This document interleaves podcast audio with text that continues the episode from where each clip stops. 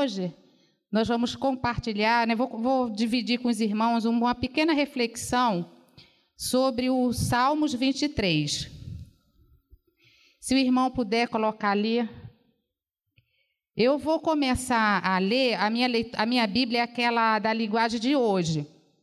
Eu gosto de ler um versículo e a igreja lê o outro versículo, amém? Diz assim a palavra do Senhor. O Senhor é o meu pastor, nada me faltará.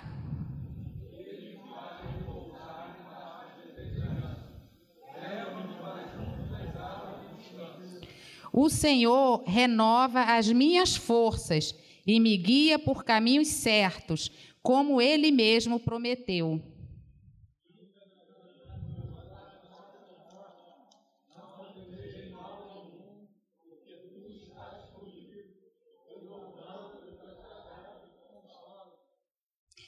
Preparas um banquete para mim, onde os meus inimigos me, deve, me podem ver. Tu me recebes como convidado de honra e enches o meu copo até derramar.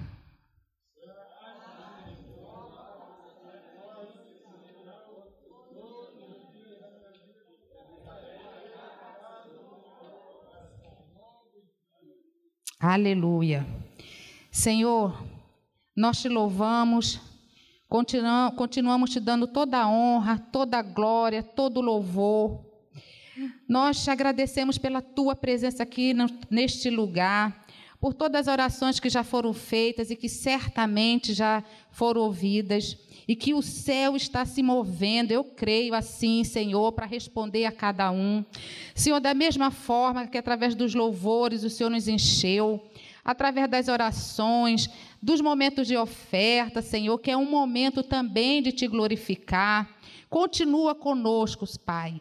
Embora, Senhor, eu tenha deixado em casa o esboço dentro da outra Bíblia, mas o teu Espírito Santo, ele habita aqui, habita lá, e teu Espírito Santo é aquele que nos convence, é aquele que abre o nosso entendimento, o nosso ouvido, o nosso ser para ouvir a tua palavra, Senhor. Então, o teu Espírito é que está aqui. Então, desta forma, nós choramos, Senhor Abre o nosso entendimento, abre o nosso ouvido, fala comigo, fala com a tua igreja, Senhor. É o que nós te pedimos e te agradecemos em nome de Jesus. Amém. Esse Salmos é um Salmos muito conhecido e a igreja, a maioria de nós, a gente sabe até de cabeça, né? até de cor, né? Então, às vezes, acho que por nós sabermos disso, é, a gente lê, igual muitos leem o Salmo 91, também, né? Por ser um salmo também muito conhecido, que a gente já lê aquele salmo assim, mas não lê exatamente muitas vezes, né? É, fazendo aquela reflexão devida, né? Então o Senhor, desde o mês passado, ele tocou muito no meu coração, tem falado muito através desses salmos. E eu fiz um pequeno esboço, né? A gente, é, eu não gosto de pregar sem esboço.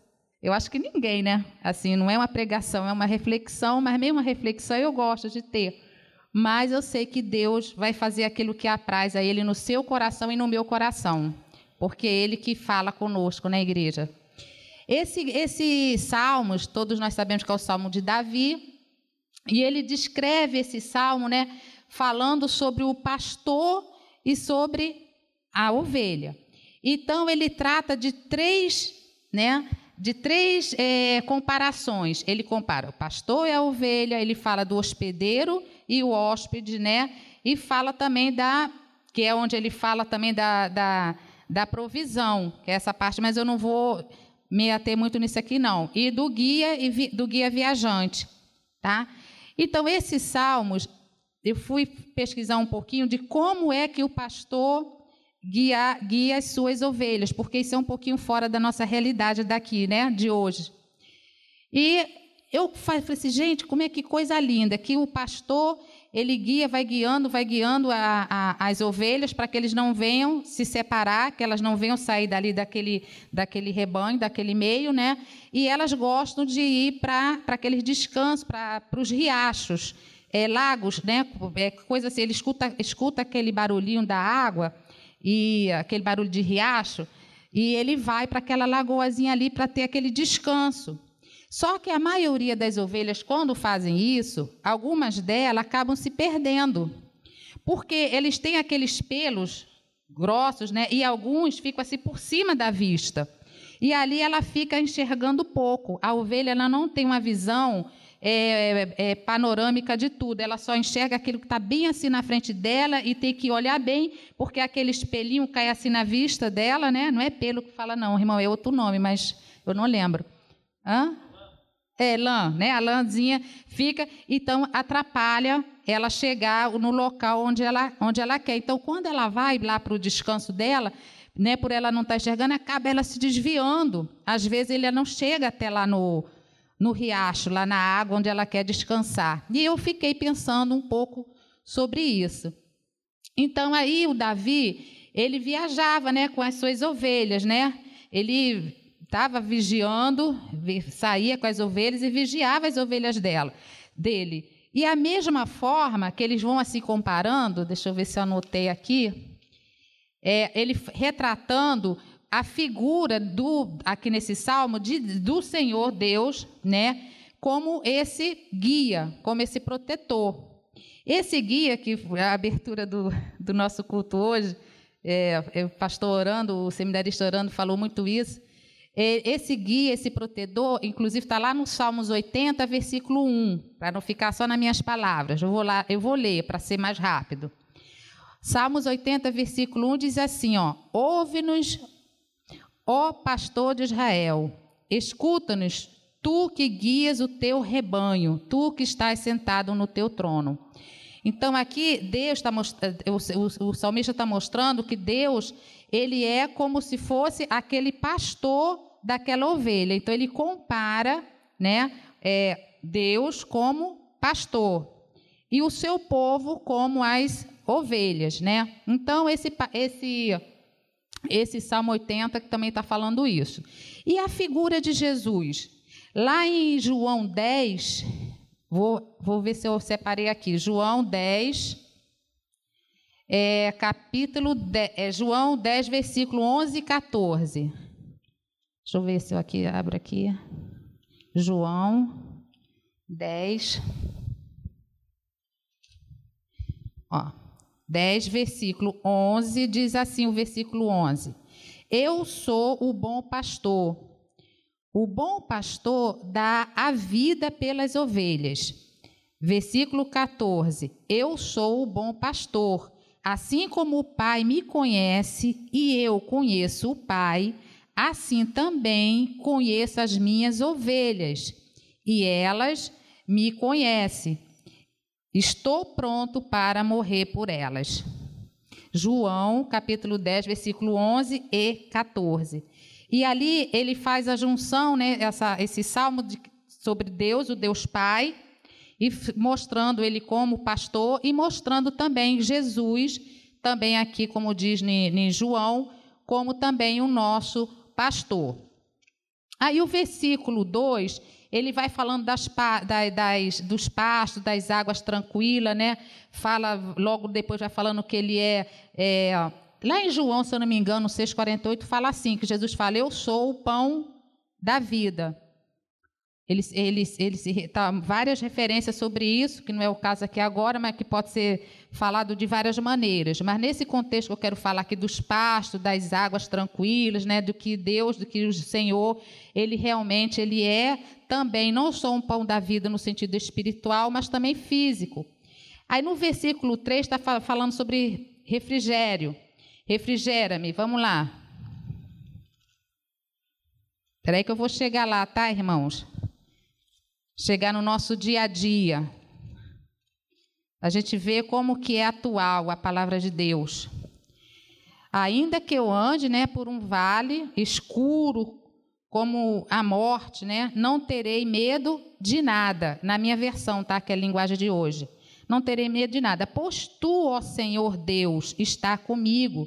Tu me proteges e me diriges.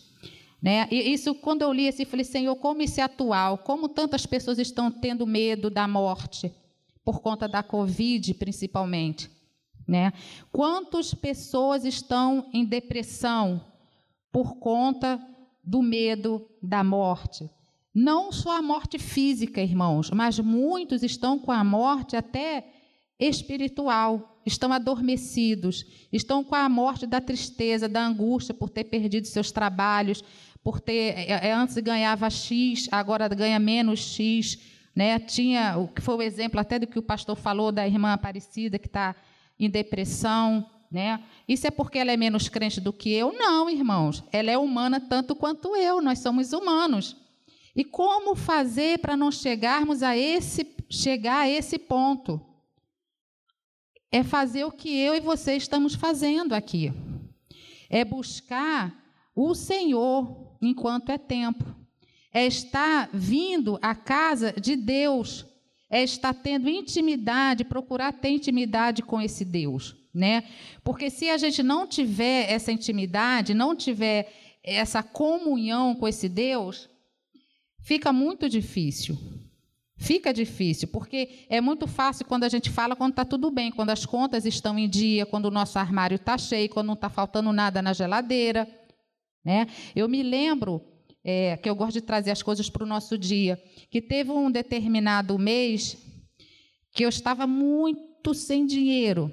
E não tinha leite lá em casa, não tinha umas coisas que eu queria comprar para o meu filho.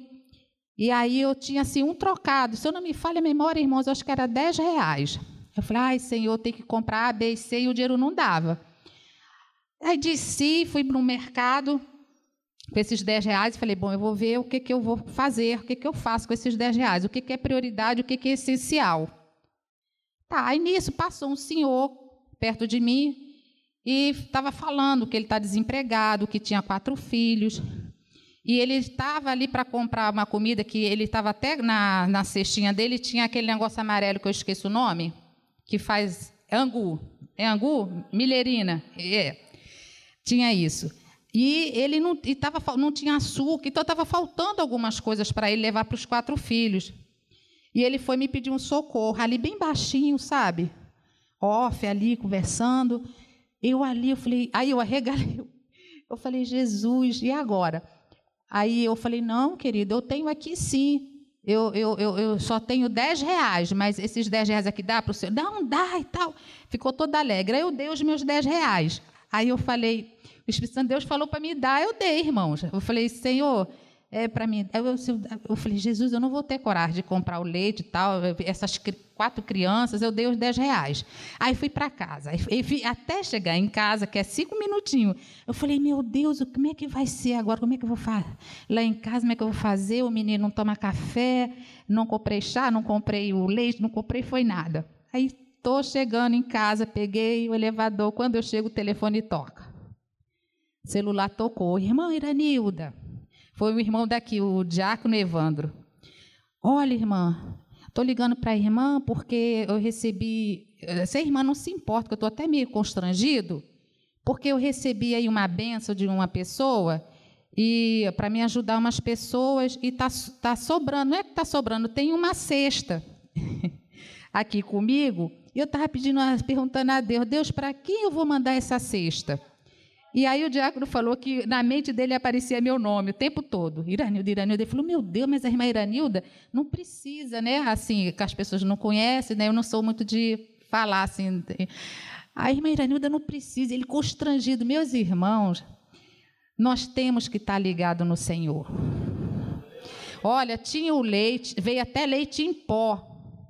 Tinha leite em pó, tinha feijão, tinha arroz, que eu estava sem arroz. Olha, irmãos, Deus, ele atua da mesma forma que atuava naquele tempo. Ele atua hoje. Eu estou só falando assim esse pouquinho por conta do para a gente trazer para o nosso dia a dia, para nós entendermos que o Salmos 23 não é um salmo que a gente lê por ler, porque é o salmo da provisão, é um salmo do nosso realmente da nossa comunhão, tanto é porque eu não trouxe de bolsa, mas eu fiz um estudo que ele fala muito de si próprio, Davi, e não sei quantas vezes que ele fala de Deus. Então ele estava ali naquela. Sabe quando a nossa mente está meio assim, que a gente não sabe se é a gente ou se é Deus que está falando? Mas ele está ali com aquela intimidade, ele tinha intimidade com esse Deus. Então nós precisamos, eu preciso ter essa intimidade para poder ouvir e entender que aquela voz que está falando comigo é a voz do meu pastor, porque ele diz que suas ovelhas ouvem a sua voz. E ele e diz também que ele cumpre aquilo que ele diz na sua palavra. Então é uma promessa para mim e para você. Então, irmão, significa que a igreja de São João de Meriti não está aqui por acaso. Está aqui porque o Senhor te trouxe aqui, porque Ele tem algo para você e para mim, porque Ele quer nos renovar a nossa força, quer te dar ânimo, quer te falar: olha, eu estou vendo o que você está passando, eu estou ouvindo, não, eu não estou alheio. Eu não estou desatento, eu sou Deus. Eu estou aqui, fala comigo. É isso que, que eu entendo que o Senhor falou comigo através desse, desse salmo, né, que Ele está preparando esse banquete. Então, irmãos, nesse sentido físico da coisa, né, no sentido de alimentação de águas tranquilas, também se refere a essa parte também é, material, não só espiritual, também material. Então, aquilo que está faltando na minha casa, na sua casa, ele está vendo e ele provê. É só a gente ficar atento à forma, porque ele, Deus, ele trabalha com sinais. Então, ele dá sinais para as suas ovelhas, dá sinais para o seu povo. É, é... Aleluia. o relógio. Então, refrigera-me, ele vai, ele vai refrigerar nossa alma, ele vai restaurar, ele vai nos guiar pelas veredas da justiça, ele não vai nos honrar, ele não vai deixar o seu povo passar necessidade, ele não vai deixar a igreja que eu e você passemos necessidade nenhuma. Eu creio, embora nós tenhamos passando por momentos difíceis, estamos. Estamos passando, é verdade, mas em nenhum momento desses o Senhor vai nos abandonar. Eu tenho experimentado isso na minha vida. E se ele tem feito na minha vida, ele está fazendo na vida de vocês e vai fazer ainda mais. Só estarmos aqui, irmãos, é a gente como ovelhinha, eu fico imaginando, eu fico, eu sou meia sonhadora, né? Então eu fico assim imaginando aqui como se fosse o riacho, né? E a, a gente querendo chegar aqui no riacho querendo chegar na água. Aí vem os problemas, vem o cansaço, vem ter que fazer comida para um, três, quatro comidas diferentes para um. É para a mãe é uma coisa, câncer é uma coisa, é, não sei o que, fígado é outra coisa, é outra comida. Aí o outro é outra comida. E não tem a comida. E como é que vai achar? E está vencendo a conta, e vai pagar, e vai ficar naquela agonia. Ai, Jesus, ai, Senhor, ai, Senhor. Irmãos, nós, nós temos que estar ligados. Esses são os, os, os, atropelos que vêm, dá desânimo. Você tem que sair de manhã, você tem que vir para a consagração, dá vontade de ficar deitado naquele friozinho gostoso, né? Muitas vezes a gente acontece isso. Então, a gente é uma luta constante com, conosco mesmo, com a nossa mente, com, o nosso, com os desgastes da, do, da vida. Mas o Senhor diz, né, que ali aquele cajado, deixa eu ver se eu anotei isso. Eu sei que o bordão ele usa, é, ai, seminarista, o bordão, evangelista André, ele usa o, o bordão, que o cajado eu sei que é para poder ele puxar a ovelha, porque está se desgarrando e fala: não, vamos lá para São João, vamos ouvir a palavra, vamos para a EBD, vai ler Bíblia, vai para o estudo bíblico, vai orar pede socorro ao pastor, pede socorro ao seminarista, pede socorro ao evangelista, fala com alguém, não fica sozinho, vamos embora, levanta a cabeça e dá um versículo e canta um louvor e vai buscando. Mas o bordão tem outra, outra coisa que eu, que eu Lararirará, que eu não me lembro aqui no momento, né? Que eu anotei lá, mas até o final eu vou lembrar em nome de Jesus. Eu sei que, ah, já lembrei. O, o bordão ele afugentava os animais ferozes.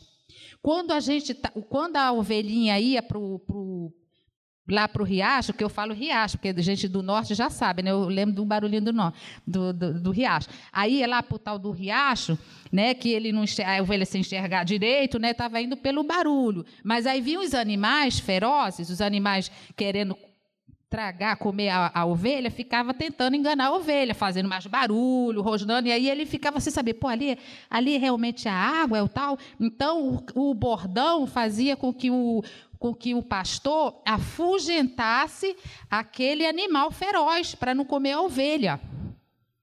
Porque às vezes, irmãos, a gente está numa, numa, numa tribulação tão grande que a gente fica assim: meu Deus, será que isso é de Deus? É, não é de Deus? É minha cabeça? É meu pensamento? E a gente fica sem saber, fica tipo assim, como se não estivesse ouvindo atentamente a voz do pastor, do seu pastor, do nosso pastor, do nosso Deus.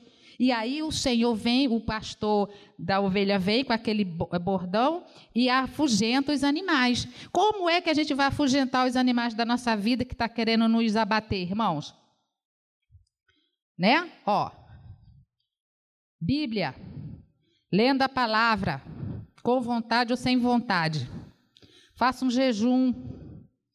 Venha na consagração Ajoelhe-se diante de Deus, ora debaixo do chuveiro, ora toda hora, onde você está, no ônibus, no metrô, na fila, em qualquer lugar. Irmãos, a oração, não vamos deixar, eu e você não podemos deixar de buscarmos o nosso Deus em oração, porque Ele ouve o nosso clamor. E, e o, quando nós oramos e que a gente, sabe, se concentra e fala, Senhor, limpa nossa mente, pensamento, passa com o teu sangue, eu quero ouvir a tua voz, e começa a ler e lembra assim, eu vou ler o Salmo 23, mas lê o Salmo 23 não por ler, mas lê meditando, lê pedindo o Espírito Santo de Deus para que venha falar, porque ele é real ainda hoje na nossa vida. E aí o inimigo não vai aguentar pela presença de Deus, porque o Espírito Santo de Deus habita em você. Habita em nós. Nós somos a, a raça eleita, povo santo, escolhido, irmãos. Nós somos, a, olha, as cartas vivas de Jesus. Então, irmãos, nós não podemos nos abater. E temos que ter sempre uma palavra vinda dos altos céus para abençoar aquele irmãozinho que ainda está um pouco mais abatido, aquela ovelhinha que ainda está se desgarrando, não está conseguindo chegar. Aquela ovelhinha que está em depressão, que hoje é ela, mas amanhã pode ser eu, pode ser você, qualquer um de nós podemos estar numa situação dessa. Então nós não podemos desanimar. Nós precisamos confiar e entender que o mesmo Deus daquela época é o mesmo Deus de hoje. Ele está aqui, ele fica passeando aqui no nosso meio. Aleluia. Ele ouve a nossa oração, nosso pensamento, tudo aquilo que a gente anseia, aquilo que a gente necessita, aquilo que a gente deseja, aquele projeto que a gente tem colocado diante dele. Nada foge ao olhar do nosso Deus. Ele, ele se preocupa com você, sim. Você é importante para Deus, sim. E é importante, Ele te ama do jeito que você é. E Ele vai transformar e tirar e pôr aquilo que precisa ser tirado e colocar aquilo que Ele precisa colocar. Mas eu preciso me colocar diante desse Deus, né, como ovelha, né? Fala, Senhor, estou aqui. Tu és o meu pastor. Que o Senhor possa me ajudar a caminhar, me guia, me sustenta. Estou terminando, um minuto, né? Tô ter, terminei já. Por quê? Esse Deus, irmãos, é lindo. A gente começa a falar de Jesus, não dá vontade de parar, né, pastor? Esse Deus é lindo. Esse salmo no versículo 6, no versículo 6, que ele fala assim, ó, certamente a tua bondade e o teu amor fi, é, ficarão comigo enquanto eu viver, e na tua casa, ó Senhor, morarei todos os dias da minha vida.